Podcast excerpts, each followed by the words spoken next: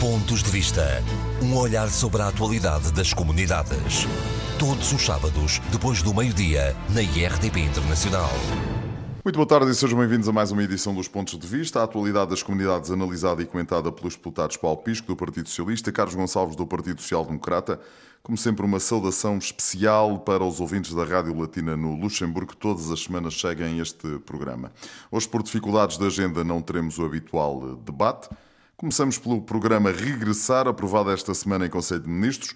Vai criar uma linha de crédito destinada aos imigrantes que queiram investir no regresso, desconto de 50% no IRS para quem pretenda fixar a morada fiscal em Portugal. Vão também ser comparticipadas as despesas de transporte de bens para quem pretenda regressar. Paulo Pisco, boa tarde. Imagino que uh, seja um bom plano e que esteja satisfeito porque o Governo cumpriu a sua promessa. Exatamente. Eu começo, em primeiro lugar, por uh, uh, saudar todos os ouvintes do programa Pontos de Vista e, como sempre, uma saudação muito especial para todos aqueles que nos ouvem no Luxemburgo. Um, efetivamente, o programa Regressar vai ao encontro de um objetivo e de um compromisso que tinha sido assumido pelo Governo de uh, valorizar o regresso dos portugueses que tiveram de deixar o nosso país e fê-lo da melhor maneira com um programa que é bastante robusto, o programa Regressar, que é um programa que tem um conjunto muito alargado de medidas e que concretiza aquelas que foram inicialmente anunciadas eh, em diversas ocasiões, desde logo eh, quando foi o Congresso do Partido Socialista em Leiria, mas depois, eh, posteriormente, também na rentrée do ano político do ano passado, em que uh, o Primeiro-Ministro António Costa referiu então que uh, iria ser apresentado um programa e que, uh, desde logo, haveria uma medida emblemática, que é a medida mais emblemática na realidade, que é um, uma redução do IRS sobre metade dos rendimentos uh, que, do trabalho ou dos rendimentos profissionais.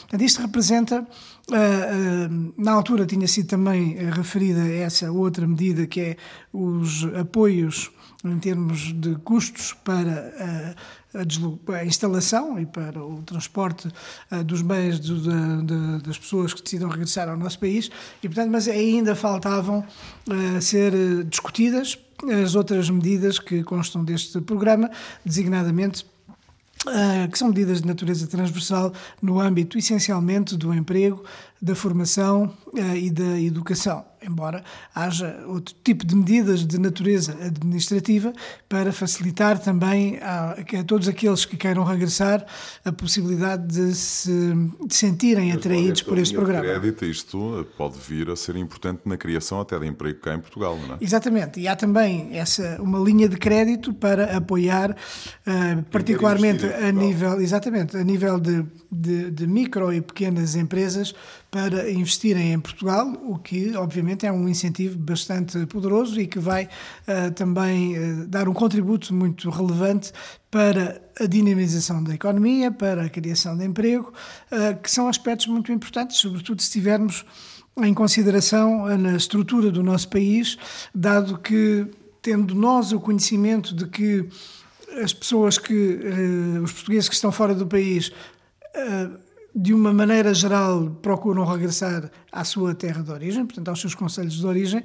Isto pode ser uma medida também muito importante para que esses portugueses possam dinamizar muitos dos conselhos do interior que estão em processo de desvitalização económica e que estão em processo também de despovoamento um, eh, humano. Portanto, há uma escassez de pessoas e de atividade económica em muitos municípios do, do interior do país e isto pode, poderá, de facto, dar um contributo muito importante para a sua dinamização. Agora, eu julgo que este programa não é apenas um não é apenas um compromisso que é uh, cumprido, uh, é também uma forma de Portugal olhar de uma maneira diferente para a sua imigração. Eu não posso deixar de recordar que durante o anterior governo do PSD-CDS a atitude foi completamente diferente.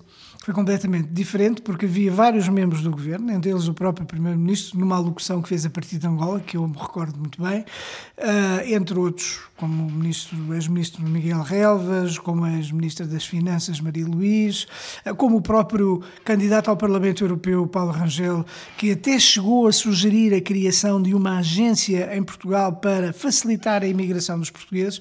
Portanto, isso foi chocante para. Mas os tempos eram outros, ou seja, Portugal vivia uma crise profundíssima. Os tempos eram outros, Portugal vivia uma crise profunda. Entre os, os, jovens, uma taxa de desemprego absolutamente. Os tempos, os tempos eram outros, uh, porque também houve medidas de austeridade que foram muito para além daquilo que era necessário, afetando muito as famílias e a economia portuguesa. Mas mesmo assim não deixa, e eu estou a referir também aquilo que foi o sentimento de muitos portugueses, uh, não deixa de ser chocante que um governo mande emigrar os seus cidadãos. Quando, obviamente, o, a primeira obrigação é fazer tudo para os conservar, para os reter no, no, no próprio país. este é? capítulo, abre-se um outro. Eh, Abre-se um é, outro que é diametralmente oposto, que é uh, nós queremos que os portugueses regressem, precisamos do seu contributo. É também uma forma de quase de, de, de reparação uh, relativamente àqueles que tiveram de sair e que obviamente querem regressar, porque ninguém sai sem ser em última instância. Obviamente que sair e migrar é uma, é uma decisão livre de cada cidadão. Ah, mas a imigração faz. Uma Europa, exatamente, para quem é, vai então para exatamente. a Europa, que hoje em dia é, enfim. Exatamente, as a pessoas. é algo verdadeiramente enfim, faz parte do próprio espírito, próprio europeu. espírito europeu. Faz parte do, do, próprio espírito europeu.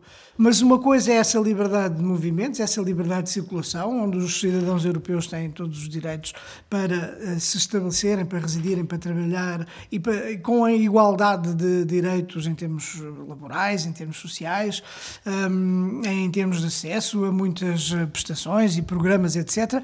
E outra coisa é as pessoas serem obrigadas a sair porque não têm outros recursos porque perderam as oportunidades, porque não Muito têm bem, estamos aqui em presença viver, de um etc. excelente plano. Portanto, eu acho que este é um excelente plano. Eu, também é preciso uh, ver que uh, os, os, seus efeitos podem não ser absolutamente imediatos, não é? Sobretudo porque todos nós sabemos que quando as pessoas muitas vezes imigram, instalam-se e criam raízes, criam âncoras que depois as impede de regressarem ao país. Mas este não deixa de ser um poderoso contributo, é um compromisso moral do, próprio, do, do, do governo uh, e é um poderoso contributo para atrair os portugueses que um dia tiveram de partir. E isso é importante que o governo tenha feito, que o tenha feito com este sentido, que é um sentido rigoroso de apoiar a instalação das pessoas no acesso ao emprego, no acesso à formação, no acesso ao desenvolvimento dos negócios próprios eh, para criar emprego e dinamizar a economia, eh, e eu julgo que isto é uma medida eh, verdadeiramente revolucionária e única e inédita, que haja um pacote de medidas tão alargado, ehm, que representa, obviamente, uma, uma também um, um, esforço em termos financeiros considerável, uh, designadamente pelo, pela quantidade de receita que se perde, bastante pensar só na redução do IRS em metade dos rendimentos, não é? Quer dizer, isso é, é, algo verdadeiramente poderoso e até de acordo com as contas este, este regime que vigorará durante um prazo de cinco anos, eh, pode, inclusivamente, até ser mais favorável do que o Estatuto do Residente não habitual. Portanto, tem muitas vantagens,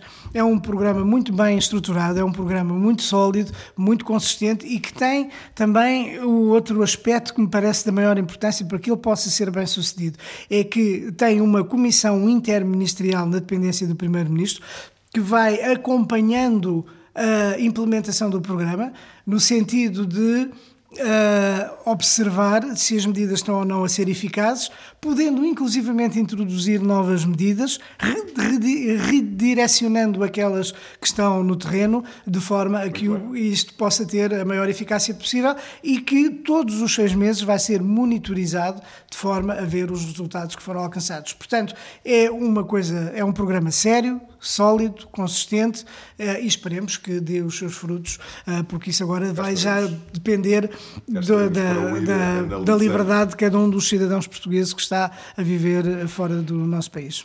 Paulo, depois da falta de respostas por parte da Segurança Social Portuguesa, esta semana do Luxemburgo chegou mais um alerta feito por um dos conselheiros das comunidades portuguesas. Desde o início do ano que os portugueses que recebem reformas de Portugal estão a receber menos dinheiro por causa do aumento da retenção na fonte. É pelo menos uma das uh, explicações. Uh, há, segundo percebi, uma nova interpretação das regras. O que é que se passa?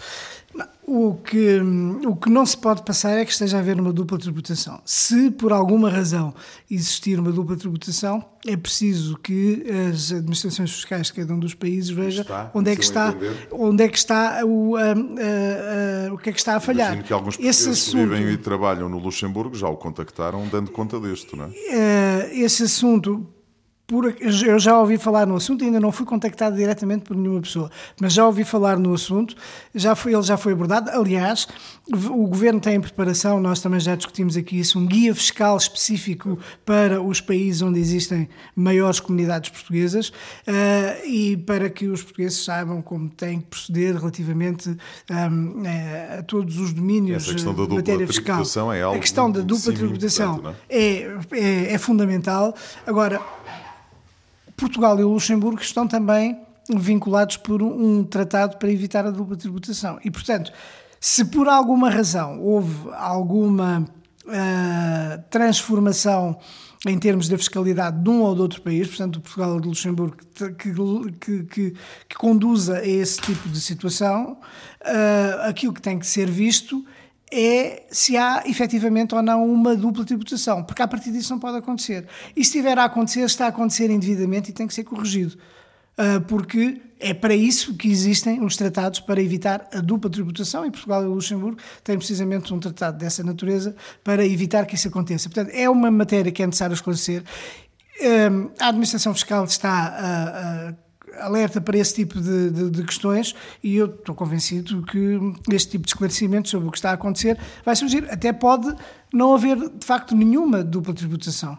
Mas é isso que é preciso esclarecer para saber se é ou não. Agora, há uma coisa que eu aqui sublinho e repito, que é Portugal e o Luxemburgo estão vinculados por um tratado para evitar a dupla tributação e, portanto, em circunstância nenhuma pode haver uh, uma uma perda de rendimentos das pessoas porque estão a fazer descontos sobre o mesmo tipo de rendimentos nos dois países, ah, quando isso não poderia nunca acontecer. Se está a acontecer, está a acontecer indevidamente e tem que ser corrigido.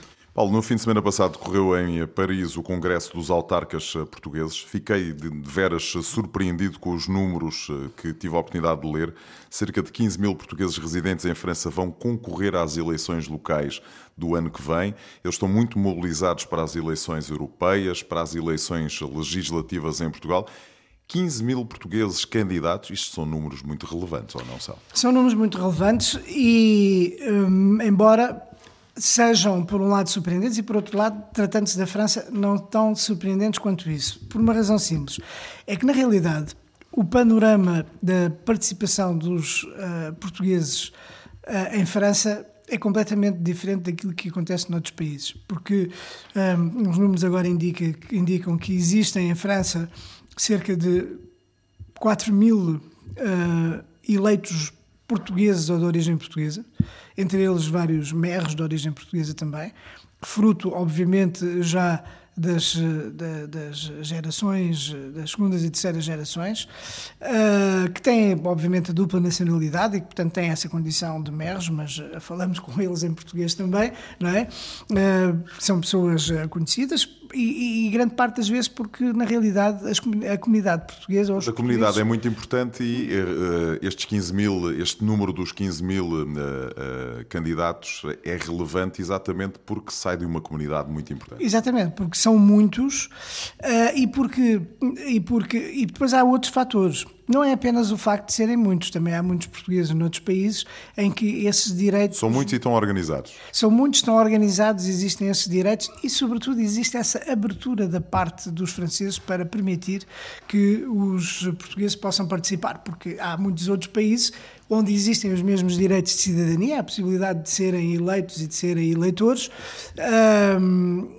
como todos os outros países da União Europeia, e nós não temos, nem de perto nem de longe, o mesmo número de uh, cidadãos portugueses ou de origem portuguesa a concorrer, porque uh, muitas vezes esta, as máquinas partidárias são relativamente fechadas, não dão muito, muita abertura, uh, são coisas imperceptíveis muitas vezes uh, aos estrangeiros para poderem participar. Uh, a participação deles, em muitos casos, é bastante mais difícil, mas em França, não. Em França, há uma vida associativa muito dinâmica. O associativismo tem uma representatividade e uma importância muito grande na sociedade francesa.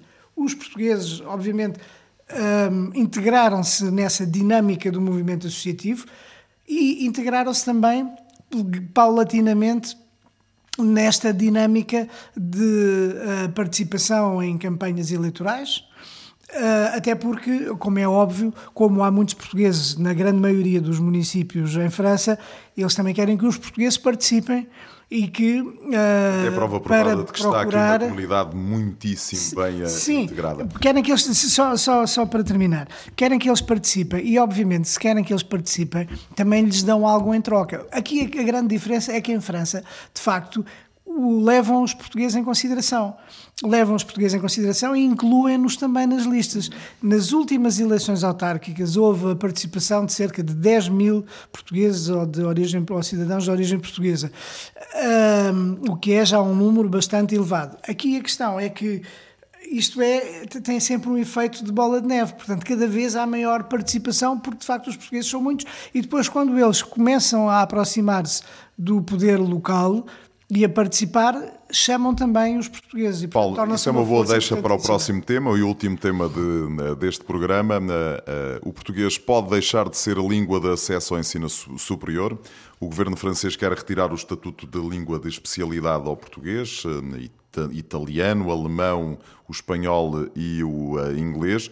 O governo já disse que está a acompanhar com preocupação esta situação a confirmar-se isto, isto é muito mau para uh, os portugueses e para os lusofalantes, ou não?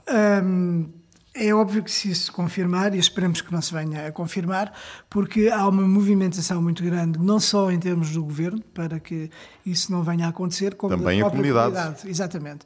E eu tenho participado já em várias ocasiões, nos últimos dias, em encontros em que tenho tido a oportunidade de abordar essa questão.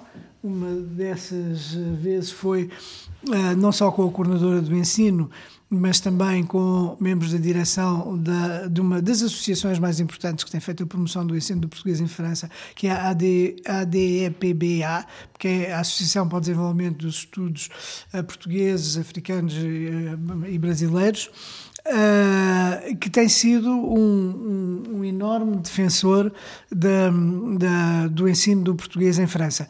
E, portanto, eles já também fizeram essa interpelação ao governo, já fizeram um alerta, fizeram um alerta público. Acha que isto se pode resolver ainda de forma a que o português seja considerado uma língua de especialidade e, portanto, continua a ser uma língua que os portugueses podem usar no acesso ao ensino superior? Sim, eu estou convencido, esse é o objetivo. Deixe-me só dizer-lhe também que um, inclusivamente eu estive uh, há duas semanas na entrega de diplomas a alunos dos cursos portugueses em IR e onde havia também o MER de IR e de outras municipalidades ali à volta uh, e todos eles estavam irmanados neste objetivo. Tivemos um encontro em que uh, estava também o nosso embaixador de, de Portugal, o Dr. Torres Pereira, Uh, e havia embaixadores de outros países, de, de, também de Cabo Verde, também de, de, de Moçambique, havia representantes diplomáticos do, do, Brasil também, e uh, a ideia que ali também foi expressa foi de levar os embaixadores dos países lusófonos, e isto é uma iniciativa muito importante e muito interessante, uh, tem um grande valor nesta, porque nós todos fazemos parte de uma comunidade de países de língua portuguesa, uh, para fazer ver, uh, junto do Ministério da Educação, que esta reforma não pode, não pode ir adiante. O português não pode ser desconsiderado, porque as línguas foram apenas consideradas quatro línguas e mais as línguas regionais. Portanto, há uma limitação que também tem a ver com os custos, mas uma língua como a língua portuguesa não pode ser discriminada nem posta de lado, porque a língua portuguesa é uma das línguas com um futuro uh, que está comprovadamente garantido em termos de falantes a nível mundial. Até por é isso é hoje... é mais, eh, enfim, estranha esta decisão Exatamente. do governo francês. Mas é? digo-lhe já porque é que também é mais estranha. É, também há outros fatores que faz com que esta decisão seja estranha. Uh, porque é a língua que atualmente é a quarta, a quinta língua mais falada no mundo, que vai continuar a progredir. As projeções dão uma passagem de cerca de 260 milhões para cerca de 350 milhões em 2050, portanto é um salto gigantesco em termos de falantes. Ah, é uma língua que tem uma implantação planetária, porque existem países que falam português em todos os continentes e, portanto, que têm um efeito muito grande nos países que fazem fronteira com os países onde se fala português. e, portanto, é uma língua que cada vez mais fala nas organizações internacionais e é uma língua que não pode ser tratada desta maneira. Portanto, tem que ter o lugar que ela merece no contexto das línguas a nível global. Mas esta decisão, esta decisão ou este projeto, porque ainda vamos ver que Uh, isto é só para implementar Sim, a, a decisão, do próximo certo, ano. Mas a decisão está tomada. A decisão está é? tomada. Não quer dizer, uh, há esperança que seja reversível, porque é só para ser implementada a partir do, do próximo ano letivo. Um, e, e, esta a decisão que foi tomada pelo, pelo governo francês é também contraditória com dois aspectos que são muito fundamentais e que ligam Portugal e a França. O primeiro é que foi feito um acordo que foi agora também recentemente ratificado uh, entre Portugal e a França para uh, haver uma transformação do ensino do português em França, que era um ensino de língua e cultura de origem, para passar a ser um ensino internacional de língua estrangeira. Ou seja, a língua portuguesa tem um reconhecimento também da parte do Estado francês que não é mais uma língua de imigração, não é uma língua de gueto, é uma língua internacional aberta a todos. E isto é uma valorização da língua, que inclusivamente tanto o, anterior presidente Hollande como eh, também Emmanuel Macron consideraram uma língua eh, importante em termos internacionais. Mas há um outro aspecto, e eu termino, eu termino já, que é o seguinte, é que a França foi um dos últimos países, juntamente com um conjunto de outros, a aderir à CPLP como observadores associados. E o papel dos observadores associados no seio da CPLP é um papel hoje reforçado de acordo com a nova visão estratégica para, uh, para a CPLP. E no reforço do papel que os observadores associados têm, há também o compromisso de promoverem e valorizarem a língua portuguesa, porque a CPLP é uma comunidade de países de língua portuguesa. E esse compromisso, que é, faz parte da adesão da França à CPLP, é contraditória com a, com a, decisão que agora tomaram e, portanto, também isto é um argumento poderoso para que a, França recue na sua decisão e passe a considerar o português, dando-lhe lugar de destaque no mundo a que ele tem direito. Paulo Pisco, muito obrigado Eu e até é para a semana. Carlos Gonçalves, boa tarde. Esta semana está ausente no estrangeiro. Já neste programa tínhamos tocado ao de leve neste assunto. O português pode deixar de ser língua de acesso ao ensino superior em França. O PSD já dirigiu uma pergunta ao governo a confirmar se é mais uma machadada, digo eu, no ensino da língua portuguesa na Europa. Logo em França, onde há cerca de 35 mil alunos que podem, enfim, estar envolvidos neste acesso ao ensino superior. É preocupante esta decisão do governo francês? Em primeiro lugar, permita-me que saúde o auditório do programa Pontos de Vista e é realmente muito preocupante porque aquilo que está em casa é realmente o futuro da língua portuguesa naquilo que é o ensino mais adequado à sua atual realidade. Para os ouvintes do ponto de vista e que não conhecem muito bem o sistema de ensino francês, o que está a acontecer é que no terceiro ciclo, que corresponde mais ou menos ao nosso décimo, décimo primeiro e ao décimo segundo ano, o Ministério da Educação francês decidiu que haverá quatro línguas, que eles chamam línguas de especialidade, poderão ser ensinadas como língua viva 1 ou língua viva 2 e, como é evidente, tem, em termos de ponderação de notas para o final do secundário, uma importância muito significativa e a língua portuguesa era possível até agora ser ensinada e, portanto, os alunos terem acesso ao ensino da língua portuguesa a este nível nos, nos liceus franceses, independentemente da oferta não ser aquela que nós considerávamos mais correta. Mas isto permitia a muitos portugueses, ou a muitas pessoas que queriam aprender o português, de o fazer a esse nível e depois, como é evidente, de beneficiar com isso para os resultados do, seu, do 12 ano, portanto, do BAC, e depois, posteriormente, seguir para o ensino superior a vários níveis. O que está a acontecer é que a França elencou apenas quatro línguas,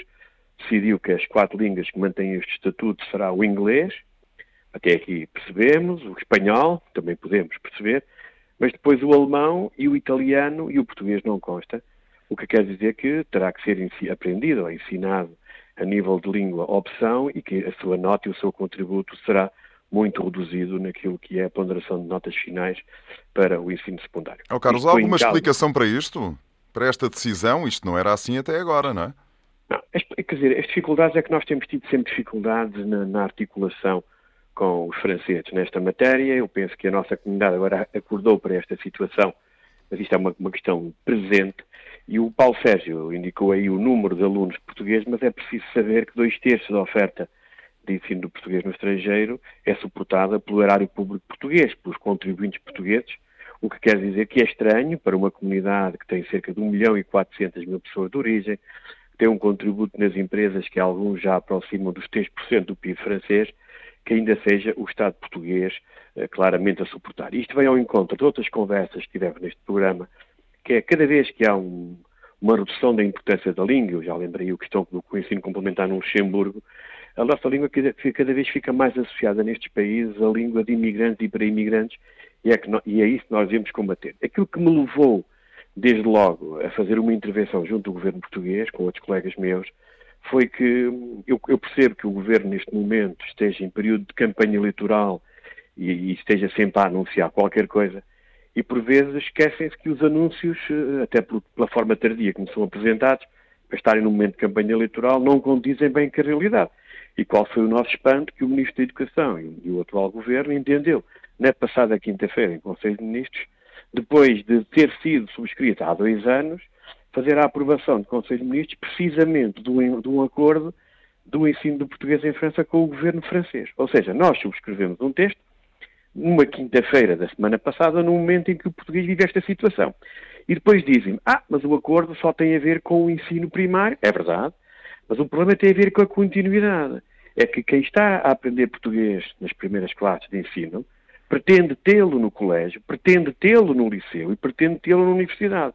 Se o liceu deixa de o ter, como até aqui tinha, o colégio vai, vai como é evidente, ter repercussões na sua oferta e na sua procura e vai, como é evidente, ter consequências também no básico. E, portanto, isto tem tudo a ver.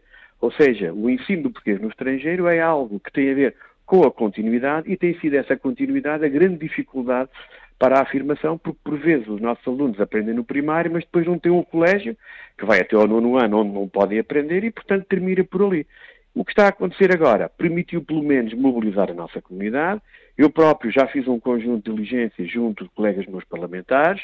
Tive também a resposta da minha homóloga, que eu sou presidente do Grupo de Amizade Portugal-França, da minha homóloga Samantha Casbon, que é uma deputada do Partido Almarres, partido do Sr. Macron, e que governa a França neste momento, que também já reagiu e que irá interceder junto do Ministério da Educação, mas realmente é uma matéria muito complicada e aqui eu lamento muito dizer, mas isto, a decisão só poderá ser alterada e já não vai ser nada fácil.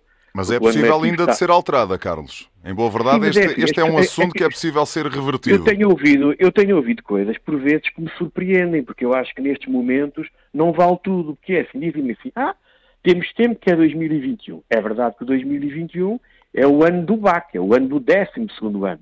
Mas os alunos de 2021 que vão concluir o secundário é aqueles que entram este ano no décimo ano, que é segundo em França. Portanto, é já no próximo ano letivo que começa esta questão. E, portanto, nós temos muito pouco tempo e a decisão tem que vir de cima, tem que ser o governo português junto do governo francês a tentar defender, como é evidente, os interesses da língua portuguesa. Lembrar que assinaram um acordo em que esse acordo tem a ver com o básico, tal que eu fiz referência dos anúncios. Para que agora? Porquê é que se faz uma coisa destas agora? Esse acordo é suportado praticamente totalmente pelos contribuintes portugueses e que não se compreende no momento em que a procura do português em França mudou de forma gradual, a procura está a aumentar, está a aumentar também porque cada vez estamos a falar de pessoas de origem portuguesa que já são bisnetos e trisnetos por vezes portugueses que emigraram final dos anos 50 princípios dos anos 60. Portanto, tem uma ligação à língua e a Portugal já bem diferentes. Estamos a falar de muitos casamentos mistos, em que só um, um dos cônjuges é que é de origem portuguesa, mas querem que os seus filhos tenham uma ligação à sua cultura de origem, à língua de origem, sem impedir que procedam à sua integração normal no país onde vivem, e realmente isto para a língua portuguesa é a pior notícia que nós podíamos ter e, e realmente desmonta todo um discurso que temos tido há muito tempo, que o português, o português tem grandes dificuldades de afirmação nos países de comunidades, falamos recorrentemente no Luxemburgo, estive agora na Suíça, em que a situação também é muito, muito má, a Alemanha as coisas já estiveram melhores, e agora a França, que apesar de tudo era um país onde as coisas tinham pelo menos uma melhor imagem, sinceramente esta decisão do governo do Sr. Macron é extremamente penalizante e que deve obrigar a nossa comunidade, que já está neste momento a movimentar e que eh, está a seguir neste momento uma petição pública no sentido de mover o Ministro da Educação francês, as autoridades francesas, a alterarem este estado de coisas, mas eu acredito que só ao mais alto nível, nas relações bilaterais entre Portugal e, e a França, é que o assunto poderá ter eventualmente resolução, mas foi apenas chegarmos a este momento e parece-me estranho como é que é possível que o governo português não tenha tido conhecimento de uma, de uma reforma que está em andamento e desde março do ano passado. Vamos manter este assunto na agenda porque é seguramente eh, algo bastante importante. E, e repara, Paulo Sérgio, eu, eu, até digo isto, ah, isto é dos temas que mais mexe comigo, porque eu, os meus filhos já estão no, no ensino superior e tiveram que aprender o português numa escola eh, associativa, digamos privada, porque não havia oferta de português. Mas eu próprio lutei durante muito tempo para a criação, por exemplo, de uma secção internacional na zona este de Paris, que agora, agora é uma, uma secção brasileira nem quero comentar porque é mal demais, passa a expressão, mas, e portanto, isto são matérias para aqueles que vivem em França, que procuraram sempre que os seus filhos aprendessem português, que querem que os seus netos aprendam português.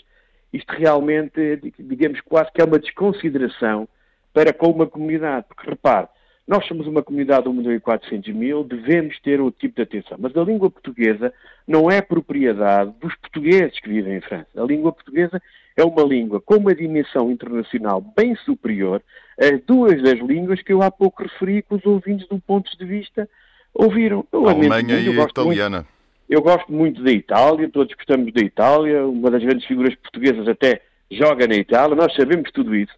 Mas, por amor de Deus, temos que ser aqui também um bocadinho realistas. A língua portuguesa tem uma dimensão internacional que não tem o italiano e que não tem também o alemão, quer queiramos, quer não.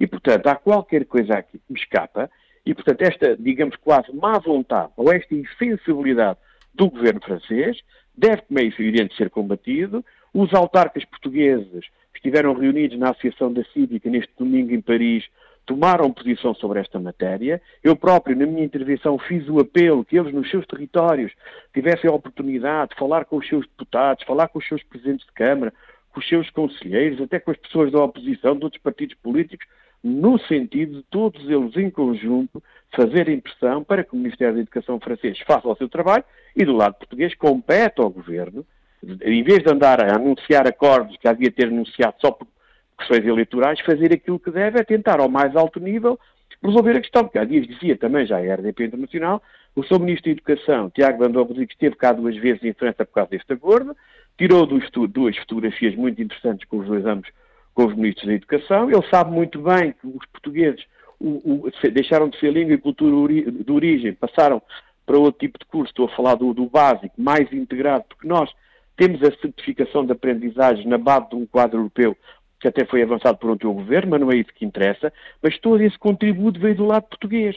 E as contrapartidas que estão previstas no acordo, afinal, são contrapartidas como esta. Nós assinamos um acordo, nós fazemos o nosso trabalho, nós in, in, in, acabamos por ter um papel importante no ensino do português na França e depois as contrapartidas do lado francês desse acordo é no, no, naquilo quase que tem mais nobre, que é o final do ensino secundário, o português passa a ser uma língua, quase uma língua rara, o que realmente é, é qualquer coisa muito, muito, muito difícil de, de, de, aceitar, eu diria muito, muito difícil de digerir. Carlos Gonçalves, do Luxemburgo chegam agora notícias e queixas de dupla tributação dos portugueses que recebem reformas de Portugal. Dizem que houve uma alteração nos valores de retenção na fonte. ou pelo menos uma nova interpretação desta questão. Uma coisa é certa, as, as pessoas estão a receber menos dinheiro do que uh, uh, recebiam. Qual é a interpretação que faz deste assunto? Mais um assunto que envolve a comunidade portuguesa no Luxemburgo. É, é, é, que nós temos vindo regularmente a tratar, a tratar deste tipo de questões. E aquilo que é interessante verificar é que nós temos, voltando aos anúncios, temos todas as semanas um anúncio que, ou, para os portugueses regressarem, ou porque há uma linha de apoio A, uma linha de apoio B, e depois, todo, todas as semanas, andamos no programa de ponto de vista a tratar deste, deste, tipo de questões, e esta é mais uma, que é uma aplicação, na, na, em termos de retenção na fonte, aos imigrantes, nomeadamente do Luxemburgo, que recebem pensões em Portugal e que têm regimes contributivos em Portugal, com valores que, por vezes, em algumas reformas, são praticamente um quinto do valor total e, como é evidente, tem consequências muito grandes quando estamos a falar de pensões que, quando estivessem sujeitas ao fisco do país de residência, neste caso o Luxemburgo, não seria aplicada qualquer taxa. Esta é uma matéria que já me tinha sido levantada da última vez que eu estive no, no Luxemburgo. Eu tentei, como é evidente, obter algumas informações. Nós temos que perceber, e os ouvintes também percebem, que as questões fiscais, cada caso é um caso, por vezes é difícil generalizar, mas como isto é em termos de retenção na fonte, convinha claramente que a Direção-Geral de Contribuição e Impostos, o Ministério das Finanças e, e, e a Secretaria de Estado das Comunidades Portuguesas dissessem o que, o que é que realmente está a passar para perceber se isto realmente é suportado no plano legal, e aqui, como já havia, as juízes no Luxemburgo têm muitas dúvidas que tenha suporte legal esta decisão, como eu não conheço o quadro fiscal de cada uma das pessoas, portanto não posso avançar muito mais que aquilo que estou a dizer, mas parece-me que esta, esta retenção na fonte pode ter aqui, eh, tem efeitos nefastos para as pessoas, mas pode aqui, eventualmente, não estar a cumprir alguns dos requisitos, não só estão previstos né, no acordo dupla tributação e, muito particularmente, uma retenção na fonte que, à cabeça, tem valores, como é evidente, pouco condizentes com a vida de cada um que reside no estrangeiro e a sua vida fiscal no país. Carlos Gonçalves, último tema. Foi aprovado em Conselho de Ministros na semana passada o programa Regressar, um conjunto de incentivos ao regresso a Portugal dos portugueses que vivem e trabalham no estrangeiro. Uma linha de crédito para investidores, eh, daqueles que vivem lá fora e que querem regressar. Menos IRS, ajuda ao pagamento das despesas eh, de regresso. Que avaliação faz deste eh, programa agora lançado com pompa, circunstância eh, pelo Governo e, sobretudo, pelo Ministro dos Negócios Estrangeiros, eh, eh, Augusto Santos Silva, que na conferência de imprensa do Conselho de Ministros disse enquanto uns mandavam os portugueses embora, nós queremos que eles regressem. Eu acho que as declarações do Sr. Ministro dos Negócios Estrangeiros são perfeitamente inaceitáveis e demonstram algo que na política é preocupante. É que nós não, não podemos encarar o período político só quando estamos na decisão. O Sr. Ministro dos Negócios Estrangeiros, antes de ter dito isso, ele fez parte de um governo, que era um governo liderado pelo senhor engenheiro José Sócrates, que levou o país à beira da bancarrota e foram as decisões nas quais, o senhor Ministro dos Negócios Estrangeiros tinha assento em Conselho de Ministros, que levaram a que o país chegasse a uma situação a que chegou e que teve, como é evidente, como diz a gira e o povo português, ajoelhar-se e pedir numa situação quase humilhante para que viesse, como é evidente, neste caso a Troika, tentar ajudar Portugal. E, portanto, ele devia medir as palavras, sabendo que pela primeira vez no governo anterior, o programa vem. Foi a primeira vez que eh, a verba, normalmente as verbas destinadas à questão migratória, também foram distribuídas para aquilo que é a imigração com E.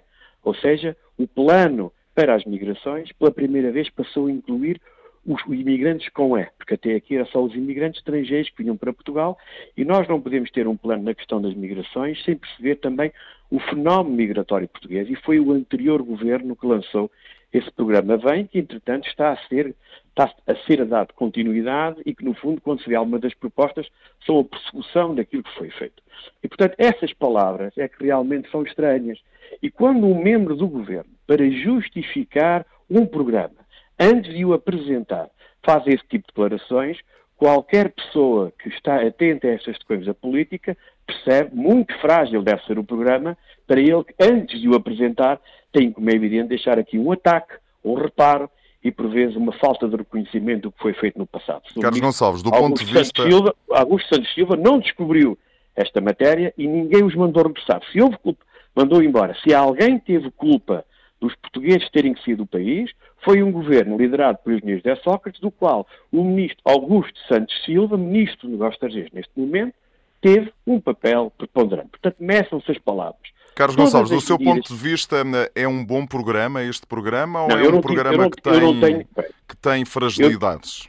Eu, eu, não tenho o programa naquilo que é o detalhe, não é? Portanto, portanto, tive algum, o tal anúncio, portanto, agora entre o anúncio e a realidade, todos, o que eu posso dizer é o seguinte, à luz daquilo que me parece importante para o país, todas as medidas que possam fomentar o investimento das comunidades, a questão do regresso é uma questão que eu aí tenho algumas dúvidas, porque a mobilidade, meus amigos, a mobilidade hoje é uma coisa bem distinta do passado e, portanto, às vezes não entendo muito bem como é que as pessoas avaliam esta questão, a não ser ter a questão política e os números, os números que nós temos da população portuguesa e do fenómeno migratório não, não demonstram que tenham assim regressado tantos portugueses a Portugal e, portanto, essas palavras do governo deixam algo a desejar. Mas tudo o que vai nesse sentido é favorável, só posso concordar. Mas eu realmente tenho que ver o que está realmente concreto, porque repare, quando fala em relação ao Brexit, tem sido avançadas um, feito um conjunto de anúncios. Depois, quando nós vamos ver aquilo que, que, é, que é prometido ou que é feito, ficamos surpreendidos porque, na maioria dos casos, é a mesma coisa que havia no ano anterior. E, noutros casos, estão medidas inferiores às que havia no passado. E, noutros casos, estão medidas, por exemplo, como a questão de um acordo eventual com o Reino Unido para os direitos políticos dos britânicos em Portugal e que iria beneficiar os portugueses no Reino Unido. É certo que é positivo, é certo que é importante, mas convém lembrar que no Reino Unido só há três portugueses a fazer política ativa e, portanto, é uma diferença muito grande e, portanto, temos de ter algum cuidado. Estamos num período de pré-campanha eleitoral, os anúncios vão, vão vir por aí fora. Já percebemos que, em relação ao ensino da França, tinham lá, certamente, na gaveta o, o, o acordo calhou mal em termos técnicos. Espero que agora estejam também o Sr. Ministro Augusto Santos Silva da primeira linha para a defesa do ensino do português na França, mas vamos aguardar, sinceramente, tudo o que pode ir nesse sentido é positivo e, portanto, visto por alto, é positivo, mas vamos ver, já para a semana, o senhor está na expectativa, mais informações é? sobre isto. Está na expectativa Sim, nesta altura. Com toda, as expectativas, com toda a honestidade, não me parecem, aquilo que eu já vi, nada de, extra, de extraordinário, mas veremos.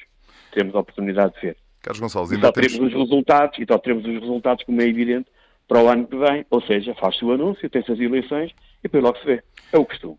Carlos Gonçalves, ainda temos aqui algum tempo e, portanto, ainda dá para uh, falarmos aqui de um tema. De resto, uh, até falou nele uh, há pouco, no Congresso dos Autarcas Portugueses em França, que decorreu no passado fim de semana. há aqui um número que me, enfim, levou, a, eu diria que a abrir um bocadinho a boca de espanto, devo-lhe confessar. 15 mil portugueses residentes em França vão concorrer às eleições locais de 2020. Isto são números muito relevantes, ou não? É, sim, é uma estimativa, não é?